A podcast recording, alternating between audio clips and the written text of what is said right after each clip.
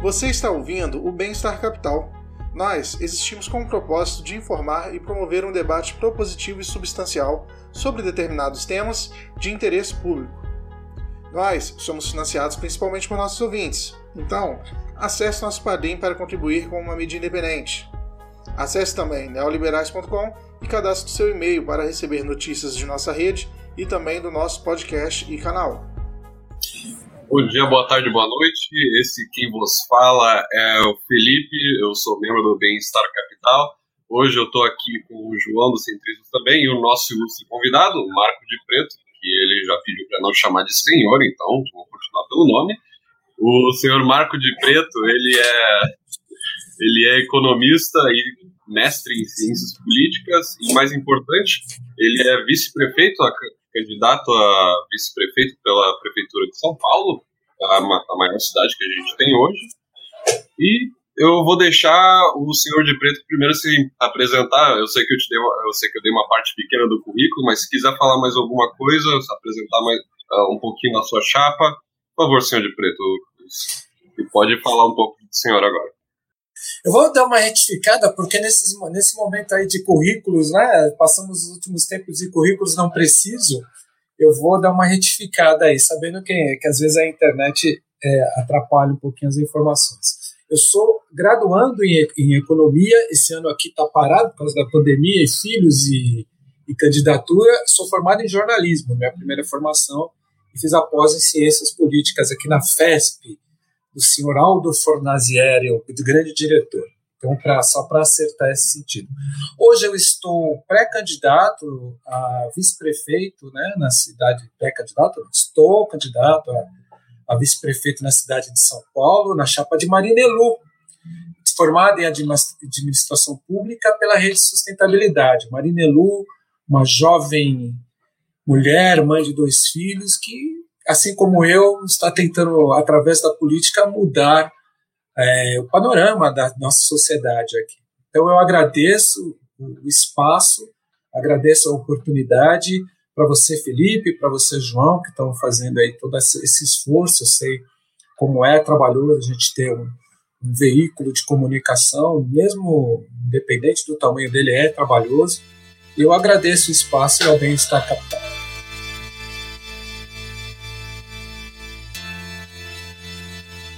Hoje a gente queria focar um pouco mais nas, nas propostas que a sua chapa traz e um dos assuntos mais interessantes que a gente trouxe, que a gente, vocês trazem, desculpa, é a, par, a parte da retomada verde do, da economia. E eu, como, ah, como a gente falou antes de começar a live, uh, eu já trabalhei com economia verde um pouco. A gente trabalhava um pouquinho com exportação e importação de placas solares e também com instalação. Então eu tenho mais ou menos uma ideia de como é que funciona essa, pelo menos, parte de geração distribuída. E aí eu fiquei bem interessado nessa, nessa parte de vocês. Também conheci outras coisas lá fora, na Holanda, ainda mais uh, sobre a questão de mobilidade urbana, que vocês têm uma ideia de, na parte de infraestrutura e mobilidade urbana, traz, trazer um, um ambiente mais limpo. E eu imagino que em São Paulo seja principalmente um, uma, um certo uma, uma proposta meio caótica trazer isso agora para realmente mudar tudo. É necessário, com certeza, mas aí vem algumas perguntas em cima disso, não só sobre ônibus, mobilidade urbana e infraestrutura, mas para começar aqui. Uh, dentro da área de infraestrutura, no plano de governo da sua chapa, vocês mencionaram energias renováveis e limpas. Contudo, eu não vi uma menção de como se daria essa transição uh, no caso de passar de um ônibus de energia fóssil, de combustível fóssil, para um de, uh, uh, de energia totalmente elétrica, e enfim. Então, poderia falar um pouquinho mais sobre quais são as preferências para investir nesse primeiro momento, quando, caso você seja eleito? Bom, uma das coisas que, uma das coisas que você acertou é, é a complexidade da cidade de São Paulo, né? Só para quem nos ouve, tenho certeza que vai até para fora do país, você é uma pessoa cosmopolita, está em todo lugar, e isso é interessante porque a cidade de São Paulo são 12 milhões de habitantes, né? É, mais de 12 milhões de habitantes, uma das entre dependendo do ranking está entre a sétima e a décima maior cidade do mundo é, e aí você vê o, o, tamanho da encrenca, né? E mesmo assim, se você, se você pegar cada parte de São Paulo, ela, ela tem a sua característica. Então, quando a gente fala da cidade de São Paulo, não dá para ter uma solução. Você também acertou quando nós estávamos falando de transição. Você não consegue fazer. Quem, quem promete, uma das coisas que, eu, que, me, que me deixa muito triste na política são as promessas vazias. Né? A política tem um processo educativo educativo e formativo. Então, quando você promete coisas que é para acontecer em dois, três, não dá. Uma cidade como São Paulo, eu vou focar bastante como São Paulo, mas também pode ser modelo ou referência para outras grandes cidades do Brasil. Você não consegue fazer nada que não seja um planejamento de quatro, seis, dez anos, né? Assim como um país não, não, não se, não se pode pensar um país em quatro anos. Nesse sentido, a gente tem que fazer uma realmente uma transição. Não dá para uma cidade como São Paulo sair do ônibus a diesel, que é altamente poluente, se não o mais, mais poluente dos, dos veículos de, de, uso coletivo, que é o ônibus, mesmo esses mais modernos, não, tem mais condição de você incentivar, mas tem que ter uma transição. Então, por exemplo, o incentivo aos ônibus, a gente poderia, por exemplo, começar com micro-ônibus, atendendo uma, uma, uma, uma as, as, os bairros de São Paulo. Por quê? E aí eu falo da complexidade. Uma das coisas que a gente quer fazer, um dos conceitos que a gente traz, é a cidade, como você morou fora, são as cidades de 20 minutos, né? Cidade de 15 a 20 minutos. Tem alguns que dão conceito de 15 minutos, outros de 20 mas é a cidade onde, perto da sua casa, você tenha condições de estar no seu trabalho, lazer, é, hospital, né, parques, ou seja, num, num, numa distância de 15 minutos, um círculo de 15 minutos, esteja tudo. Então, esses veículos, essa transição poderia se dar nos bairros. Por quê? A cidade de São Paulo, pasme você, é, já há algum tempo deixou a gente não pode esquecer que tem horário de pico. Mas a cidade de São Paulo deixou de ser o grande fluxo de veículos, não é mais de, de a não ser no horário de pico, de, de periferias para o centro. Ele continua grande em alguns horários. E, e, parece que é muito, porque São Paulo também é uma cidade muito complicada de trânsito né, e de vias. Mas está se dando cada vez mais aumentando nas periferias. Por quê? Porque você não tem um atendimento de transporte público ou de transporte, um, vários modais agindo nas periferias para agilizar esse transporte. Então as pessoas compram carro, o pobre está comprando mais carro, por vários motivos, para poder trafecar nas, é, andar nas periferias. Bom, então, uma das, das, uma das formas de você começar a fazer essa transição seria nas periferias, nos lugares mais distantes. Por quê? Porque hoje não dá para você pegar e mudar tudo de uma vez. Então tem isso na, na mobilidade, na transição. Então nós poderíamos ter ônibus elétricos. Nós já temos alguma experiência aqui em São Paulo que são ônibus elétricos ainda é, no cabeado, né? Que estão nos fios. Aqueles que tem TV na cidade de São Paulo, e até antigamente era vermelhinho, parecia longe. Que, é, que são os ônibus que têm anteninha. Muita gente chama de anteninha que pega aqui nós poderíamos fazer esse modelo. Tem alguns modelos sendo testados aqui no Rio de Janeiro, tem modelos testados é, fora de São Paulo. Então, eu acho que por aí a gente pode começar a conversar sobre esta transição e esses modelos que a gente pode ter. Outra coisa que a gente também pode incentivar, e aí é, pensando em economia verde, mas também numa retomada de sustentabilidade, aqui em São Paulo tem a questão das ciclovias, por exemplo. Né? As ciclovias, é, elas estão relativamente bem. A gente pode mudar o modelo, estão bem espalhadas aqui nas regiões centrais, em algumas regiões de São Paulo, mas elas não são muito interligadas e são poucas nas periferias. Isso também poderia ajudar. Se a gente, por exemplo, fizesse lugares onde você a pessoa pudesse locomover de bicicleta e até alguns pontos onde tivesse os ônibus elétricos, e aí a gente poderia cada vez mais aumentando e fazendo essa transição até chegar nos grandes, né, que seriam os ônibus que fazem esses translados entre as regiões ou das periferias para o centro. Eu, Uh, é, é, realmente interessante uh, você trouxe agora sobre a questão de cidade, cidade 15, 20 minutos, né? Porque não, não é muito bem uma realidade da gente até agora. Eu acho que em maior parte do Brasil, e eu imagino que em São Paulo, ainda mais periferia, é, é ainda mais distante a realidade. É distante literalmente e figurativamente. Mas agora eu, eu vou, deixar, vou abrir para o João fazer uma pergunta porque eu já fiz a primeira e eu imagino que o João já deve ter algo para falar. Okay. Muito obrigado, Felipe. Uh, boa tarde, senhor de preto. Bom, uh, essa questão da transição para uma cidade mais verde, uma cidade mais sustentável, é muito interessante. É, a transição dos ônibus a diesel para ônibus elétricos é algo extremamente interessante, me interessa muito também mas acho que uma pergunta que fica na cabeça de todo mundo é qual que é o impacto fiscal disso? O quão caro seria realizar essa transição? O quão viável é realizar essa transição, já que, bom, grande parte das cidades do Brasil elas vivem um momento fiscal extremamente delicado. Olha, aí a gente vai ter que estudar bastante, mas eu não vejo, não vejo é, grandes problemas assim. A lógica, você vai ter que fazer uma adaptação, como sempre, não dá para fazer tudo de uma vez, que é uma mania aqui dos governos e mesmo da cultura brasileira, tem um problema, muda tudo que vai resolver rápido, isso não dá para fazer.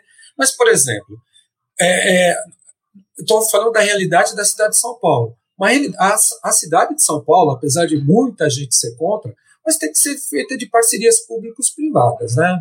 Aí não tem jeito. A gente, uma cidade como São Paulo não, não tem condições do Estado, com tantas outras demandas, Estado, como eu, quando eu digo a Prefeitura de São Paulo, com tantas demandas aí, com tantos problemas sociais para resolver, é, atacar mais esse, assim, é, como ele sendo o grande, é, o grande protagonista dessa área. Aí a chamar iniciativa privada, porque com a iniciativa privada você consegue também pensar de alguma maneira de dar algum incentivo, né? pode ser um incentivo, mas a gente, como eu falo, a gente tem que pensar sempre de médio e longo prazo que no momento esse incentivo muito bem feito, muito bem estudado e muito bem sabendo que tem um término esse incentivo, você pode de, de alguma maneira incentivar a iniciativa, a iniciativa privada para participar de todo esse processo. Seriam as, as, as empresas que detêm a tecnologia dessa, da, da, da fabricação desses ônibus,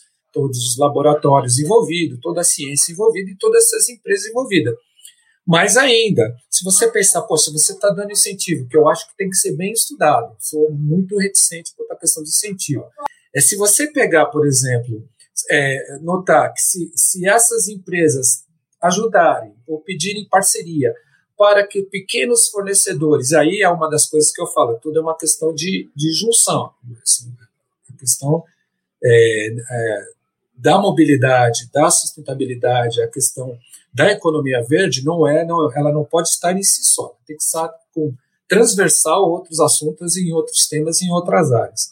Se você, por exemplo, coloca para essas grandes empresas, porque são grandes empresas realmente, mas que dentro da sua cadeia de valor estejam pequenos empreendedores e no, provavelmente locais, você faz com a economia, gire a economia nesses locais, e aí você tem aumento de arrecadação. Então, se bem estudado, você tem um, talvez um pequeno impacto, talvez um pequeno impacto na arrecadação dos grandes, mas você consegue é, recuperar com a adaptação dos pequenos. Né? Então, a gente pode observar. Mas sempre eu, eu concordo com você que as arrecadações dos municípios né, está cada vez é, mais restrita e, e aí também é uma outra discussão, vê que o assunto vai levando, né? 80% dos, dos municípios brasileiros que não é o caso de São Paulo, mas 80% dos municípios brasileiros vem, é, tem a sua arrecadação vindo de fora. É, é que, o que o, o, município produz de riqueza não, não consegue ser o suficiente para que o município seja sustentável financeiramente. E pasmem você que 70% de, de, dessa arrecadação que é externa vem do fundo dos municípios. Né? Então, é muito preocupante.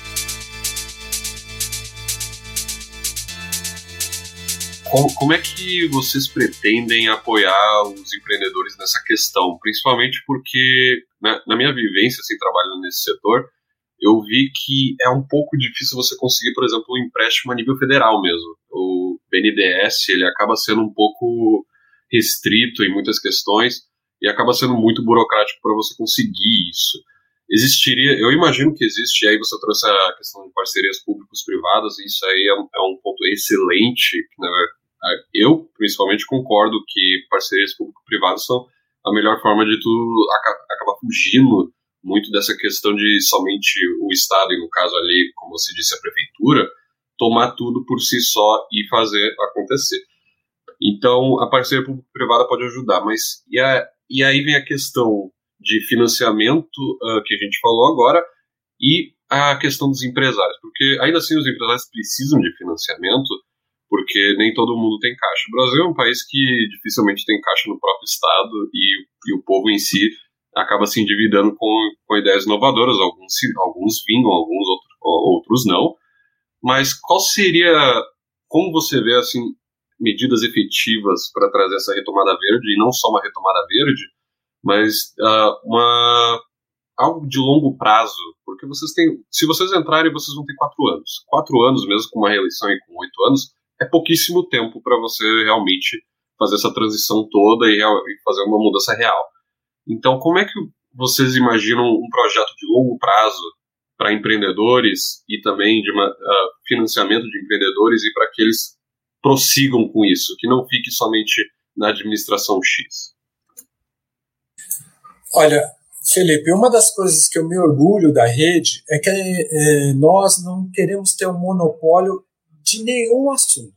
Diferente de outros partidos, e aí sou bem sincero para você, é, entrando um pouco na seara política, mas já vou falar sobre essa questão com você, porque é, dentro da, existe uma discussão bem informal dentro da rede que nós gostaríamos, dentro de 10 anos, talvez não, que esse partido não precisasse existir ou nem precisasse chamar mais rede de sustentabilidade.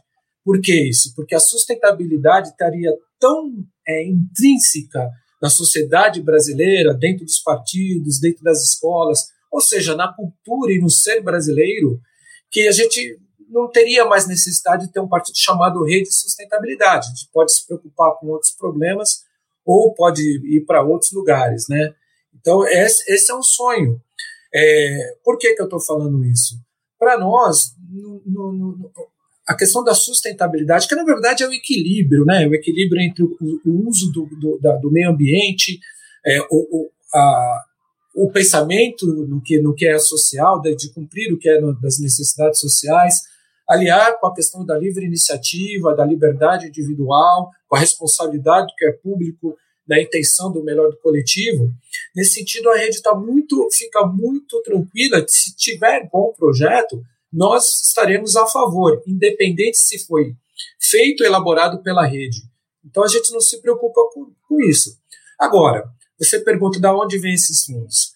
É, tem algumas coisas, você sabe né, que na economia, né, tem a bola da vez, aquilo que todo mundo. Nos investimentos sai muito assim, né? Agora, agora é CDB, agora é isso, agora é aquilo, agora é Petrobras. Eu acredito que já há algum tempo a grande bola da vez é a sustentabilidade. Haja visto que você viu que, que o grande problema que o Brasil vai, vai encontrar agora, inclusive linkando com a eleição norte-americana, que se, se findou ou não, que teve sua, seu sua etapa final é, começada agora, né, que espero que termine o mais rápido possível, é, os olhos estão atentos para tudo que é ligado ao meio ambiente e à sustentabilidade. E nesse sentido não falta dinheiro. Você pega, por exemplo, a Alemanha, vai despejar em, curto prazo 13 bilhões de euros para a retomada da, como o título da nossa live hoje, da economia verde. Então não falta dinheiro para isso. O que falta, sim, são bons projetos e projetos sérios. Então, eu acredito, e é uma questão de, de, de acreditar, e não é acreditar como poliana, não, que o Brasil, é, com todos os sinais que vem retomando, e aí, melhor ainda, a cidade de São Paulo, que se considera uma, uma cidade moderna, que se considera uma cidade que é uma cidade do mundo, e ela é, ou é, ela vai prestar atenção para isso. Então, para isso, não faltarão recursos nem para pesquisa e principalmente para efetivação de projetos. Eu realmente acredito isso.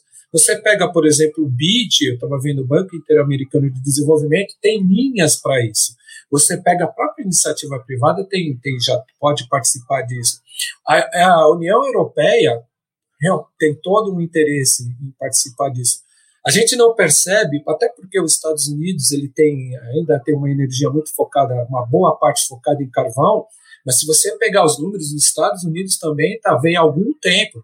Agora parou um pouquinho há quatro anos, né, por causa do, do governo Trump, mas é, já começou antes mesmo do governo Obama, já começou a observar um pouquinho a energia verde. Então acredito eu e os, os números dizem isso que não vai faltar dinheiro. Então, esse não vejo problema. O que a gente tem que ter é um bom projeto. E os bons projetos, como a gente fala de, de, de é, poder público, eles não são vistos. É, é, é, muito pelo contrário. Eles são vistos com desconfiança quando eles, são, eles trazem o curto prazo. Porque para qualquer exploração nesse montante de transformar uma, é, um, um, modal, de transformar ou fazer vários modais, mas no sentido da energia verde, ele tem que ser visto a longo prazo. Então, nesse sentido, eu estou bem tranquilo. Na, uh, sim, na verdade, acabou mencionando sobre o BID e algum, algumas outras formas de financiamento que eu realmente não havia lembrado, porque, uh, mas eu lembro muito bem que já começaram a existir anos atrás, cinco ou seis anos atrás, a iniciativa privada já tinha interesse bastante no, na, na questão de sustentabilidade.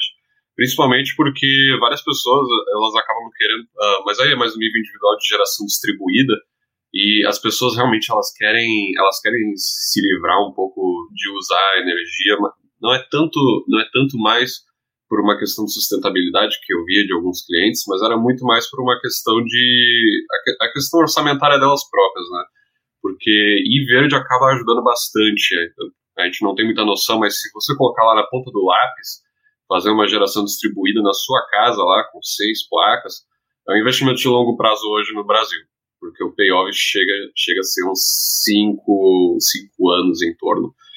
Então, para muita gente acaba não sendo agradável.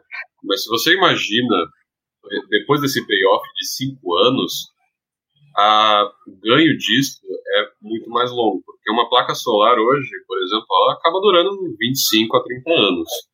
Então, imagina, você passa um perrenguezinho de 5 anos e aí depois você vai ter um acúmulo um ganho após isso de, de 20 anos, de 20 a 25 anos.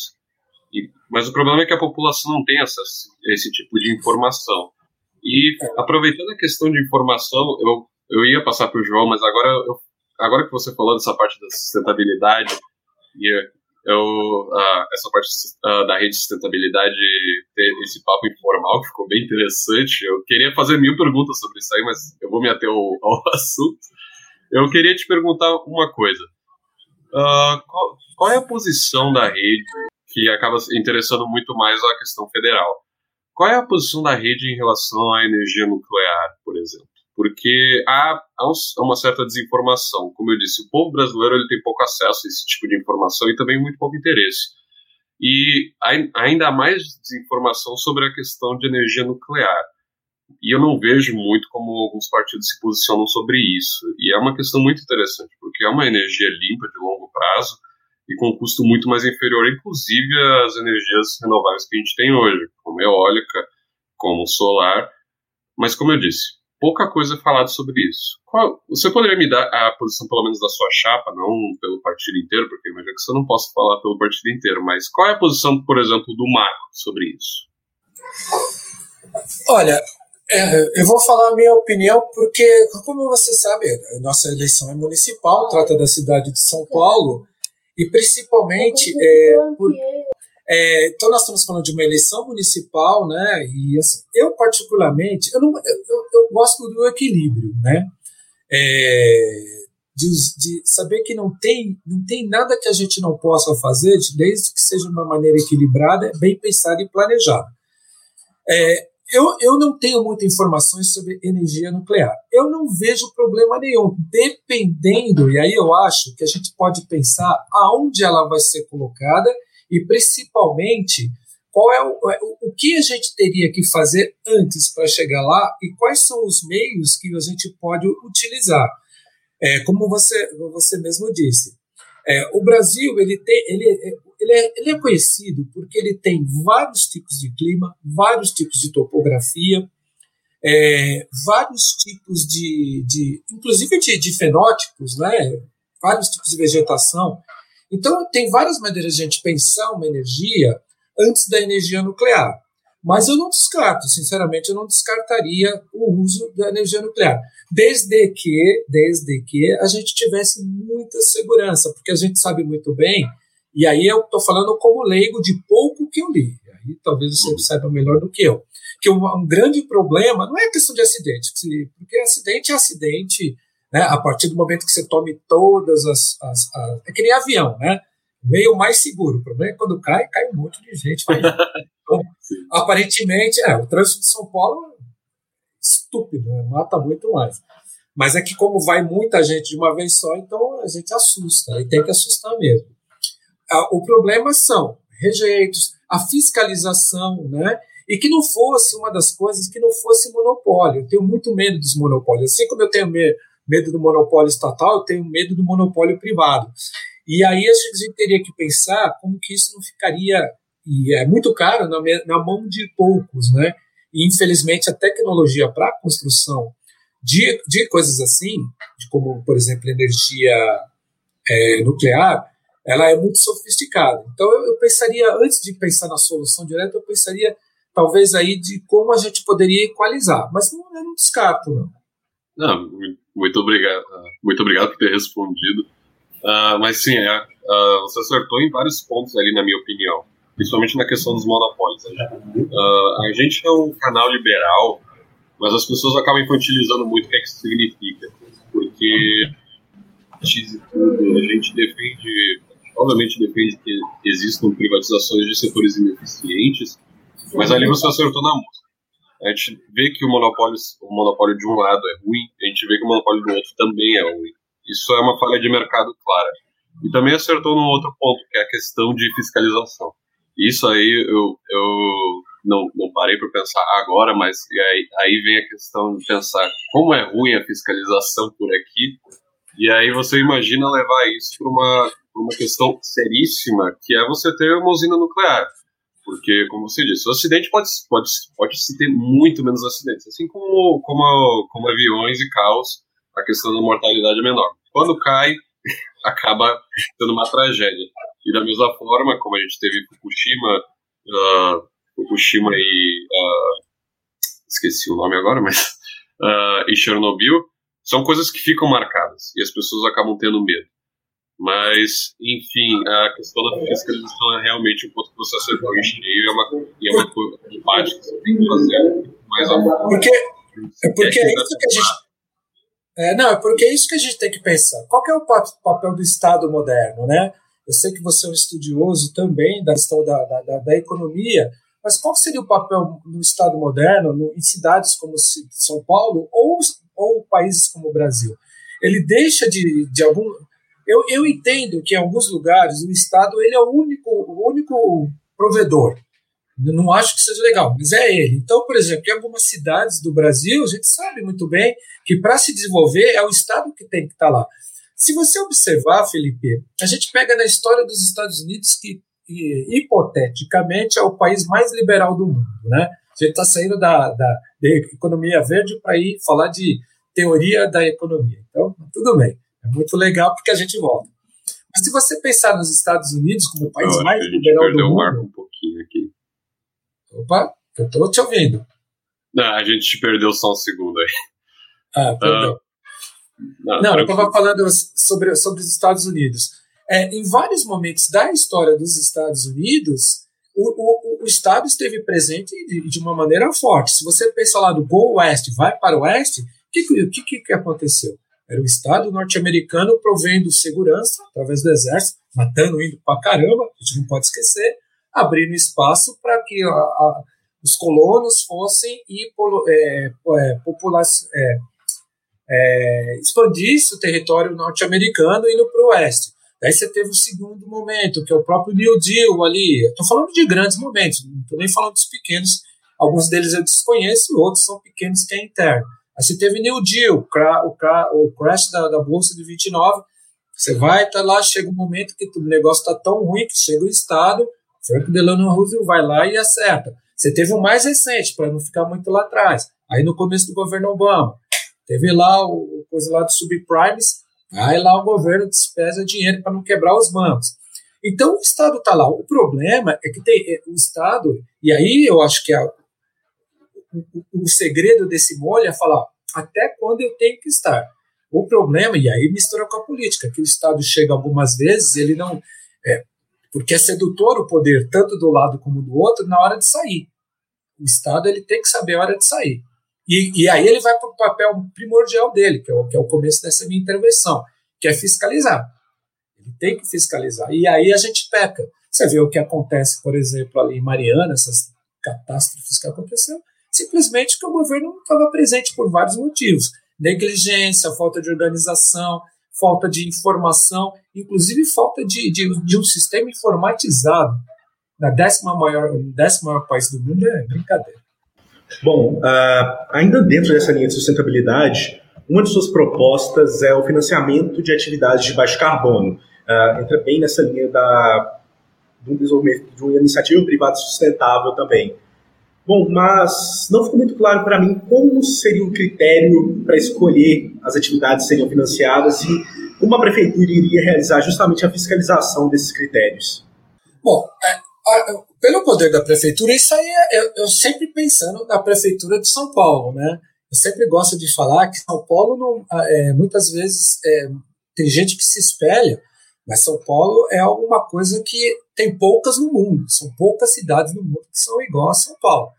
Só para vocês terem uma noção, a, a, o tamanho de São Paulo em matéria de economia, por exemplo, vou dar só um dado de economia, São Paulo equivale a 4.200, quase 4.300 municípios do Brasil. Quase, se, se, fazendo uma conta aí, são quase 70%, 69 os quebrados por cento dos municípios do Brasil. Então esse é o tamanho de São Paulo. Então São Paulo ele pode trazer vários, vários e vários parceiros, né? É atrativo, né? Uma prefeitura, por exemplo, que tem um orçamento, vai dar uma balançada agora, mas o orçamento do ano passado foram 70 bilhões de, de, de, de reais, né? Então, todo mundo quer participar aqui da cidade de São Paulo, né? Quando a gente fala assim, por exemplo, essas atividades, quais seriam essas atividades é, de, de, de, que a gente chama de baixo carbono? Primeiro tem a questão é, de você ajudar as pequenas empresas, entende? É, a gente não consegue ver de maneira separada. Então, pega as pequenas empresas, tenta mostrar para elas, é uma questão educativa, quanto elas poderiam é, tirar o impacto de, do, das suas, da sua, dos seus serviços. Por exemplo, uma das coisas que a gente tem aqui muito ainda, papel. Nós usamos muito papel. Muito, muito, muito papel. É, incentiva o uso de tecnologia. A pandemia trouxe isso. É gozado que a rede, é, João, vem falando nisso já há 10 anos. Não necessariamente a rede, porque a rede é um partido de 5 anos, mas a nossa grande, grande madrinha, a nossa fundadora, Marina Silva, vem falando nisso há mais de 10 anos. O primeiro, equilíbrio nas relações, o segundo, sobre a sustentabilidade e meio ambiente. É, você, é, você não consegue, de alguma maneira, pensar no mundo sem pensar na sustentabilidade. Então, como eu falei, o uso, por exemplo, do papel, uso da tecnologia, tudo isso a gente pode incentivar as pequenas empresas, começar do micro, entendeu?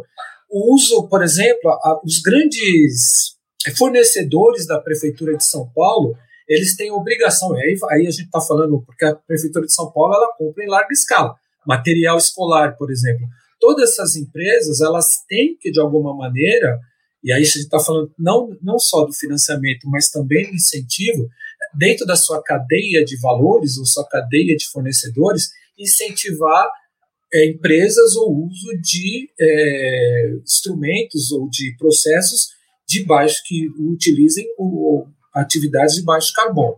Então é por aí que a prefeitura de São Paulo, dentro da, da, de, dentro da, do, do, do, poder dela, dentro da seara dela, pode ajudar. E aí tem o financiamento propriamente dito. Aí é dinheiro mesmo. E a gente tem que incentivar dinheiro. Porque imagina você, se você tem, vamos lá, se você pega, por exemplo, incentiva que uma empresa, dando condições dela, de uma empresa, de utilizar menos carros, então se ele utiliza, utiliza menos frota de carro, você tem menos acidente. Se você tem menos carros, então você traz, além do menos acidente, menos poluição. Se você tá, tem menos poluição, você consegue, de alguma maneira ou de outra, ter menos pessoas em hospital. Então você tem vários é, menos aí que ajuda também a sociedade. Então não, não necessariamente está no dinheiro só para direto, mas também está no dinheiro indireto. Né? Então tem várias maneiras da gente incentivar. A gente não pode esquecer também que o programa do governo é uma coisa bem genérica, né? Apesar de ela ter detalhado de ponto, ela é bem genérica que a gente ter depois aí a gente pode ir explicando. Não só na eleição, que é uma das coisas que a rede traz, que o contato com as pessoas não termina na eleição, que é um erro que o brasileiro tem muito. A, a, a questão da política é de você ter uma observação e uma participação quase que permanente. Né? Sim. Uh, bom, dando continuidade, seguindo com outro tema bem relevante uh, e que o seu partido também aborda bastante, a questão da desigualdade. Bom, o Brasil é um país extremamente desigual, isso a gente não precisa falar para ninguém. São Paulo também é uma cidade extremamente desigual, é, de diversas maneiras, enfim, a gente não precisa nem entrar muito nisso. Bom, uh, o seu plano de governo ele cobre a questão da primeira infância, eu acho que justamente para corrigir essas desigualdades intergeracionais, mas a pandemia ela escancarou é, as desigualdades brasileiras e principalmente mostrou uh, os mais afetados pelas pandemias foram os pobres, principalmente os pobres negros. E, bom, eu queria saber quais são as suas propostas para essa correção de desigualdades no curto prazo, se existe algum tipo de uh, renda básica a nível municipal que vocês gostariam de propor, enfim, algo nessa direção. Olha, é, por convicção, a gente tem muito cuidado com a questão de, de, dos programas, dos programas de renda, né? É, a gente tem que tomar muito cuidado com a questão do incentivo. Tudo que é público a gente tem que tomar cuidado. Por isso que também tem muita gente, e aí pensando um pouco na como que o partido é visto e também se vê, por isso que a gente é, é colocado como um partido de centro, não é um partido de centro porque titubeia, porque a gente acredita que a relação é feita de equilíbrio, né? E para muitas pessoas da esquerda, é, quando a gente fala é, da, da, iniciativa privada, já que vocês aí são um canal liberal, é, que, que gosta muito da questão do Estado provendo tudo, é, tem uma questão que é, é, o Estado ele tem que tomar muito cuidado com o que é público e necessariamente ele tem que ter processos um pouco mais demorados. E é por isso que talvez utilizar aí a iniciativa privada como parceiro seja melhor. Isso sem, logicamente, é, tirar direitos, com todos os cuidados dos direitos trabalhistas, que a gente tem que tomar cuidado, porque senão fica aquela terceirização, e a gente sabe muito bem, por falta de fiscalização, tende a uma nova escravidão, a gente tem que equilibrar. Mas voltando aí falando da desigualdade, não existe desigualdade sem oportunidade. Não, não existe, desculpa, não existe a eliminação da desigualdade sem oportunidades. Então, dentro do nosso plano de governo está a, a maior é, a, a, utilização dos mais, de, dos mais de variados instrumentos para é, dar oportunidades. Então, numa cidade como São Paulo, eu sempre estou frisando isso, que é uma cidade que é são poucas iguais no mundo. Né? A gente está falando de cidades é, em população maior que Nova York, maior que Paris. Né? Então, é por aí que a gente tem que ir. Na, na América do Sul também nem se fala, não estou falando de importância, estou falando de tamanho e pujança econômica. Então, qual é o incentivo? A primeira coisa é incentivar ao empreendedorismo. Mas não é esse empreendedorismo que está se vendendo. Né? A Marinelu, que, que é minha parceira e é a candidata a prefeita, ela vem da iniciativa privada e trabalhou na, na Natura. Ela foi trabalhou, teve um alto cargo na Natura, e a Natura é reconhecida como uma, uma empresa sustentável.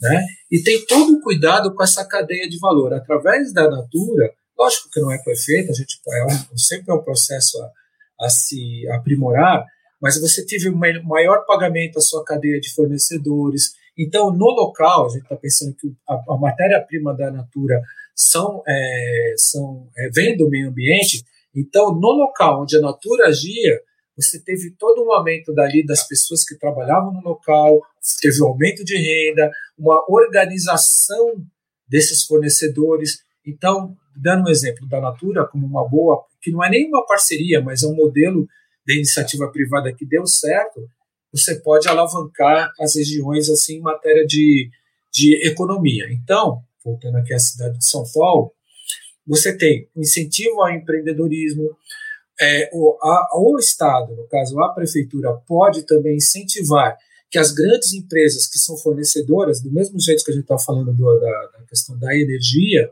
quando a gente está pensando no serviço de energia, em todos os lugares onde a prefeitura está, ela tem que exigir da, de todos os seus fornecedores que observem essa questão de empregar empresas locais. Você vê, por exemplo, 40% da cidade de São Paulo, pasmem você, ela ainda não tem esgoto tratado.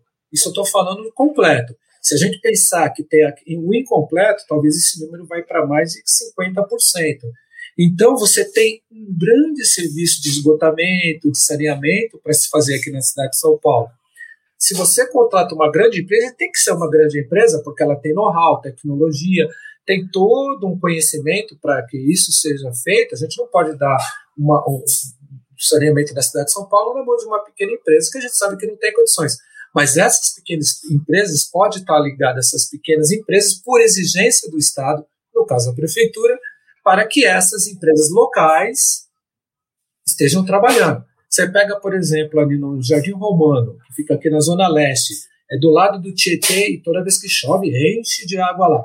Ali tem casa que ainda está jogando esgoto para o Rio Tietê.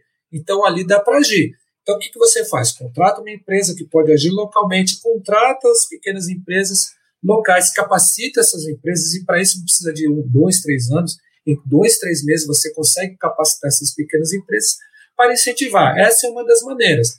Outra maneira também que a gente pode ajudar, e aí é, pensando nessa retomada é, do, do, do, do da, da economia, pensando nas pessoas aqui, é você pegar e ajudar também e ser parceiro também da iniciativa privada, olhando para a iniciativa privada dentro da sua cadeia de, de colaboradores. Se, além da questão dos fornecedores, a gente sabe muito bem que as grandes empresas, quando é procurada as grandes empresas, elas são a que melhor paga. Então, hoje, essas grandes empresas já entenderam que a igualdade a diversidade é um, ativo, já deixou de ser passivo. Então, falar para essas grandes empresas, olha, empreguem mais pessoas dessas regiões, pessoas das periferias, pessoas negras, pessoas é, do, da comunidade LGBTQIA+, é, pessoas com necessidades especiais, também é uma maneira de distribuir renda. E outra coisa que você pode fazer também, pensando nessa, na questão da, de você, da distribuição de renda, da igualdade, é a prefeitura dentro da sua própria máquina, empregar diversidade. Né? Então, são esse, esse tripé de olhar o que faz a grande empresa, de ajudar as pequenas empresas e trazer para a própria prefeitura maior diversidade é importante, principalmente nos cargos mais altos. Nos cargos mais baixos, aqueles salários de dois mil, de dois mil, mil e quinhentos reais, tá, tá cheio de, de pessoas da periferia, aqueles que a gente que atende o público. Mas nos cargos maiores, assim como a iniciativa privada, também não tem negros. Então a diversidade também está dentro da prefeitura. Muito bem. De novo, falando sobre parceria público-privada, eu achei, eu sempre acho interessante que essa é uma solução, é uma, é uma solução que acaba cabendo muito para a gente, porque a gente não consegue pender para todo lado e, obviamente, a gente falou também de transição, né? a parceria público-privada acaba ajudando muito numa transição uh, mais, mais moderada, assim dizendo. E falando nisso, agora, já que a gente já citou esses dois pontos, e aí a gente pode falar um pouco, a gente pode voltar para primeira infância, mas aí vem uma outra questão que a gente tem aqui que eu achei interessante, que estava no plano de governo de vocês, sobre cidade inteligente. E uh, falando de acesso à internet, eu, eu, já, eu já tive, eu já estudei um pouco esses dados, do, eles inclusive estão no, na PNAD contínua uh, TIC, de Tecnologia e Informação, e quando a gente vê esses dados, a gente vê que o brasileiro, na verdade, ele, ele é conectado. Então, ele tem, ele tem smartphone hoje, grande parte dos brasileiros tem smartphone, eles têm um certo acesso à internet, mas a gente não vê essa realidade se, uh, se refletindo nas periferias e também nas áreas rurais. E aí vem uma questão de como é que vocês, que, que, vocês botaram no plano de governo de vocês sobre universalização do acesso à internet. E acaba voltando também um pouco para a questão de infraestrutura, né? Então vem a pergunta, como é que se daria essa universalização do acesso à internet para vocês, Marco? Você tocou num ponto que a pandemia, como, como o João falou, a pandemia escancarou, né? É, já há algum tempo, nós aqui da, da rede de São Paulo falando, olha, se tem um lugar onde a, a, prefeitura tem que agir é na inspeção da internet. Não, não só pela questão do lazer, e muito menos pela questão do lazer, mas sim por causa da informação e da educação. E aí veio a pandemia, por isso que eu falo que muitas vezes a rede está é, é, tá muito, muito muito sossegada no sentido não de ter prazer nisso, mas de falar, poxa, quanto tempo a gente está vem falando disso e se eu se não tivesse nos ouvido, muito de, do que a gente está passando agora não teria acontecido, a questão do saneamento, né? E a mesma questão da internet. Nesse sentido, é, é primordial que a gente espalhe a internet. É, e aí vem, sim, uma ação muito ferrenha do Estado. Uma ação direta, por exemplo, na, na, na, na reconstrução do que a gente chamou da, de São Paulo, são da, da, dos pontos de internet, que na verdade chamava-se. Agora me fugiu o nome, o nome correto. Ah, meu Deus do céu. Bom, que eram locais, vamos, me lembrar, que eram locais onde as pessoas tinham acesso à internet. Se não necessariamente na rede, a rede tem que vir. E aí é uma exigência, inclusive, com as grandes empresas que colocam. A gente, a gente refazer todo o sistema que foi, infelizmente, ele foi cessado com a questão de expansão de lugares públicos para as pessoas acessar a internet. Vou dar um exemplo para você, é, Felipe.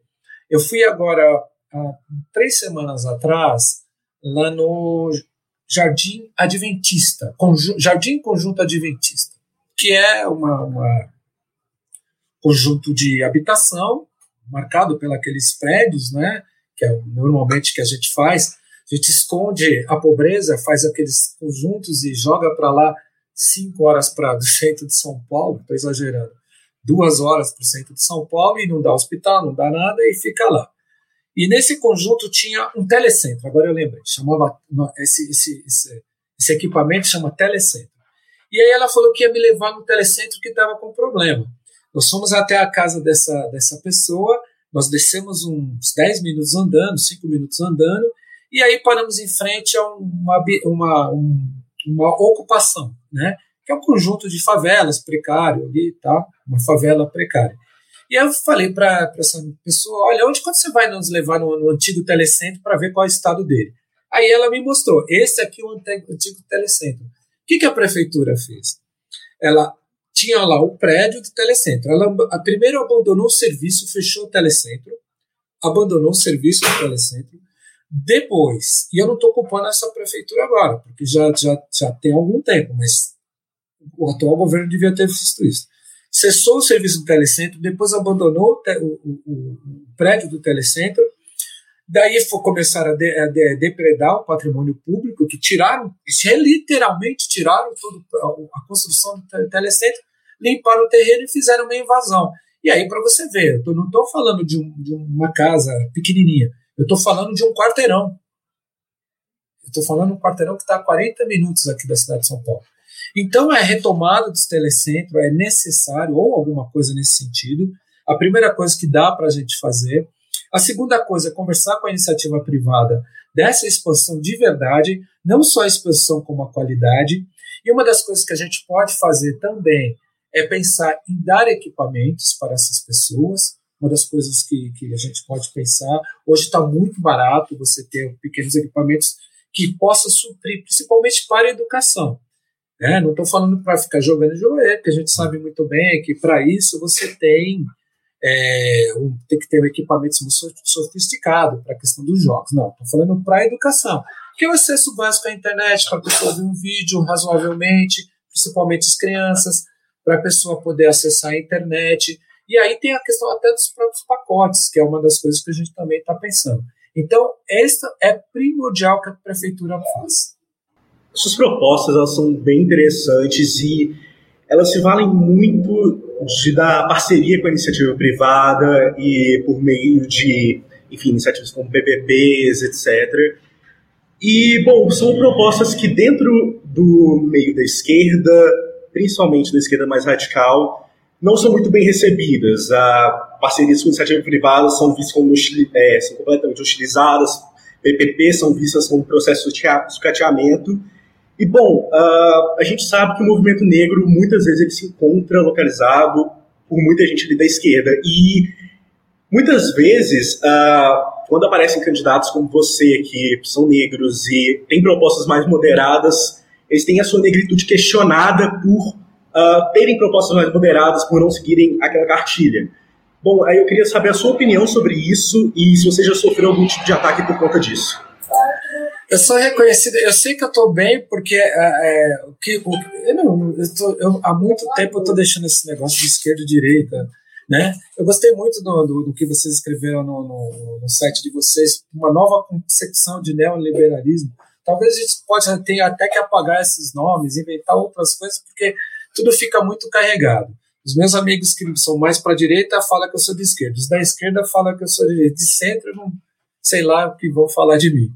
Mas é, o que eu acho que nós estamos é, aqui, falando da realidade dos grandes centros e da cidade de São Paulo, é que nós estamos maduros o suficientes para saber que nós podemos ter vários tipos de, de, de, de instrumentos, pensando em instrumentos não só físicos, mas também de projetos e de sistemas que possam atender, porque no final o que vale é estar atendendo a população, principalmente a população mais carente. Então não tem, a gente não tem que se fechar em dogmas nisso. E é muito estranho que essa própria esquerda que fala que é contra, totalmente contra a privatização. E se você pega, quando a esquerda esteve no, no poder, ela fez muito bem parceria com várias e várias, é, várias empresas de iniciativa privada, mandando, por exemplo, a iniciativa privada para Angola, não é? É, é? trabalhando muito bem com os bancos da iniciativa privada.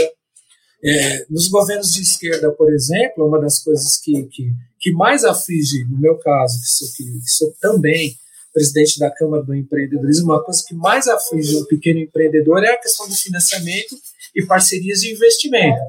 É, não teve, por exemplo, para os empreendedores negros, que desde 2012 são a maioria dos CNPJs aqui no Brasil, nós não tivemos a criação tão grande assim de, de cooperativa de crédito, por exemplo.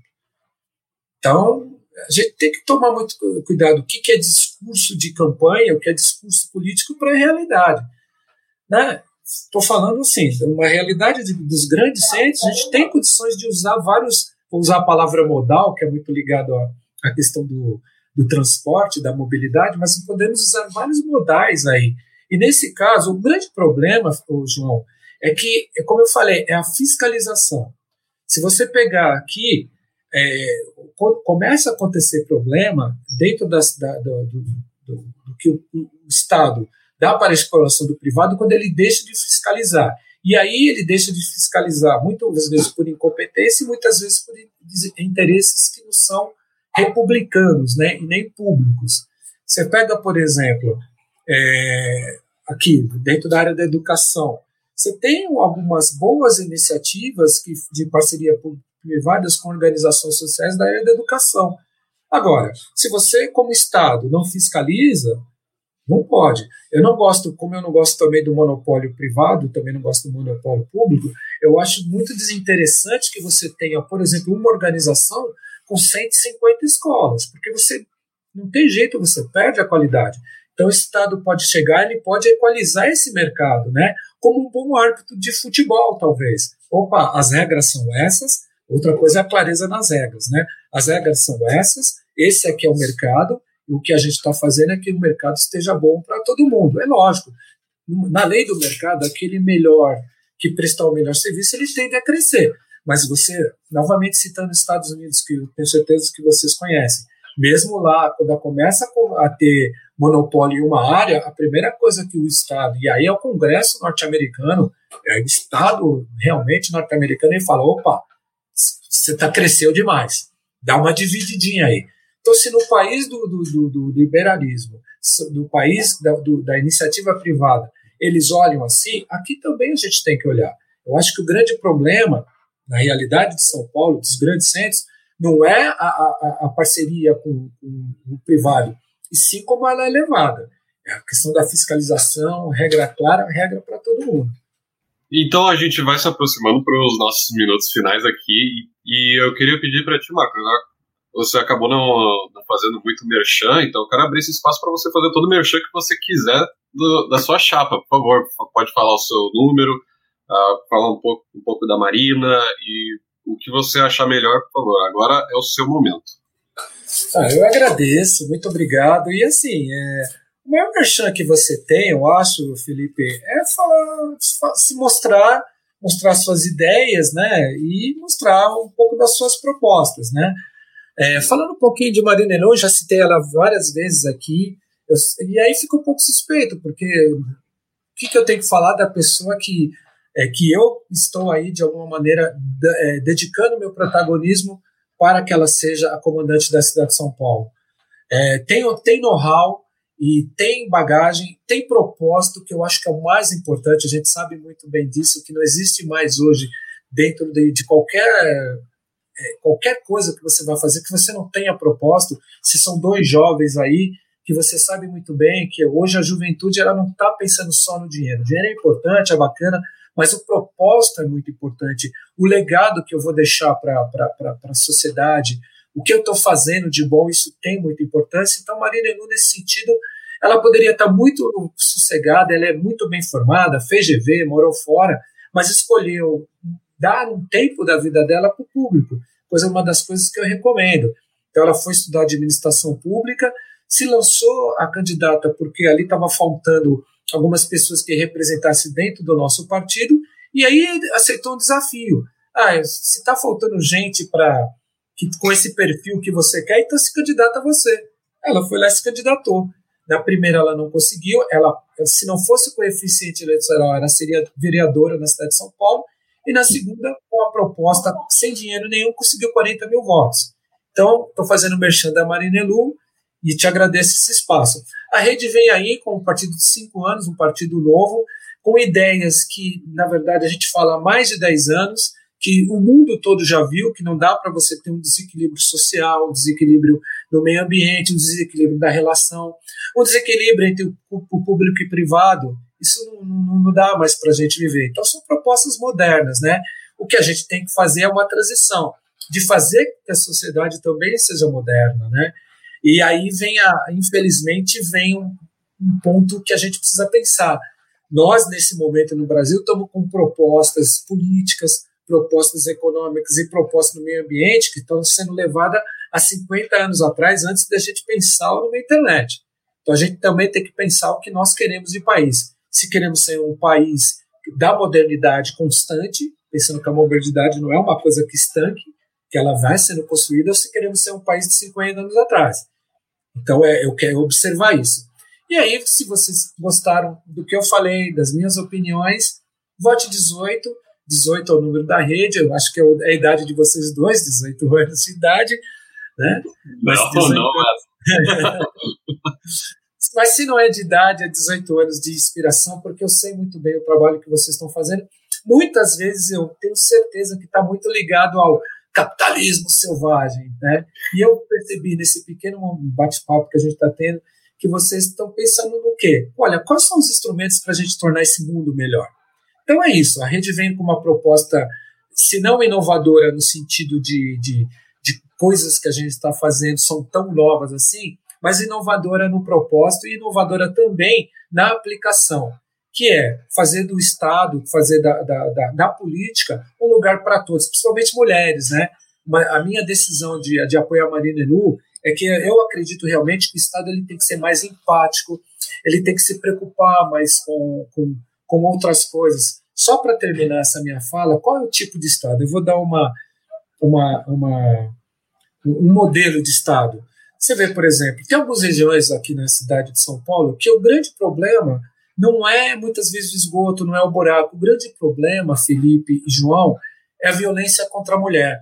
Então, muitas vezes, quem sabe se o Estado só desse condições de formar roda de conversa de masculinidade e de paternidade. Sou conhecido também por ter ser um pai ativo. Fiquei dois anos para cuidar do meu filho, aí saí de alguns lugares para dar esse esse momento de protagonismo para a minha mulher dá.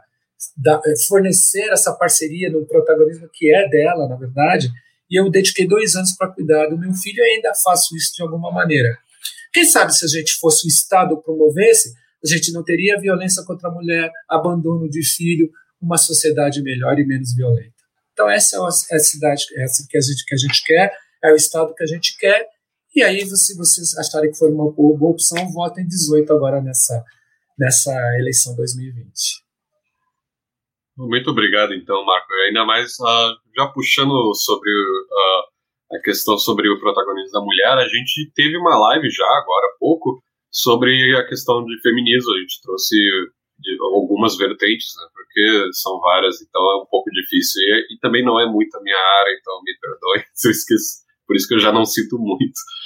Mas, uh, novamente, eu gostaria de agradecer a você, Marco, gostaria de agradecer a sua assessora Mônica também, que fez a ponte entre a gente, agradecer a rede e principalmente os nossos parceiros, os centrismos, uh, os o Evolucionários e principalmente o nosso parceiro que nos ajuda financeiramente, são as pessoas que contribuem para a gente, e também o, o Neoliberal Project, o projeto neoliberal, que nos ajuda financeiramente junto com pessoas individuais, porque esse canal é mantido uh, pelas pessoas. Ele começou sendo uh, uh, mantido pelas pessoas e agora a gente tem um pouquinho de ajuda, mas a gente sempre depende da boa vontade de todo mundo para prosseguir fazendo esse mesmo trabalho, mostrando que a gente não é nenhum demônio, que a gente a gente quer trabalhar para um Brasil melhor, a gente quer ter uma visão diferente no debate político, a gente quer sair dessa caricatura. Então, como eu disse, ah, também muito obrigado para o João por ter me ajudado a produzir, né? E muito obrigado a todos e uma, uma boa tarde para vocês.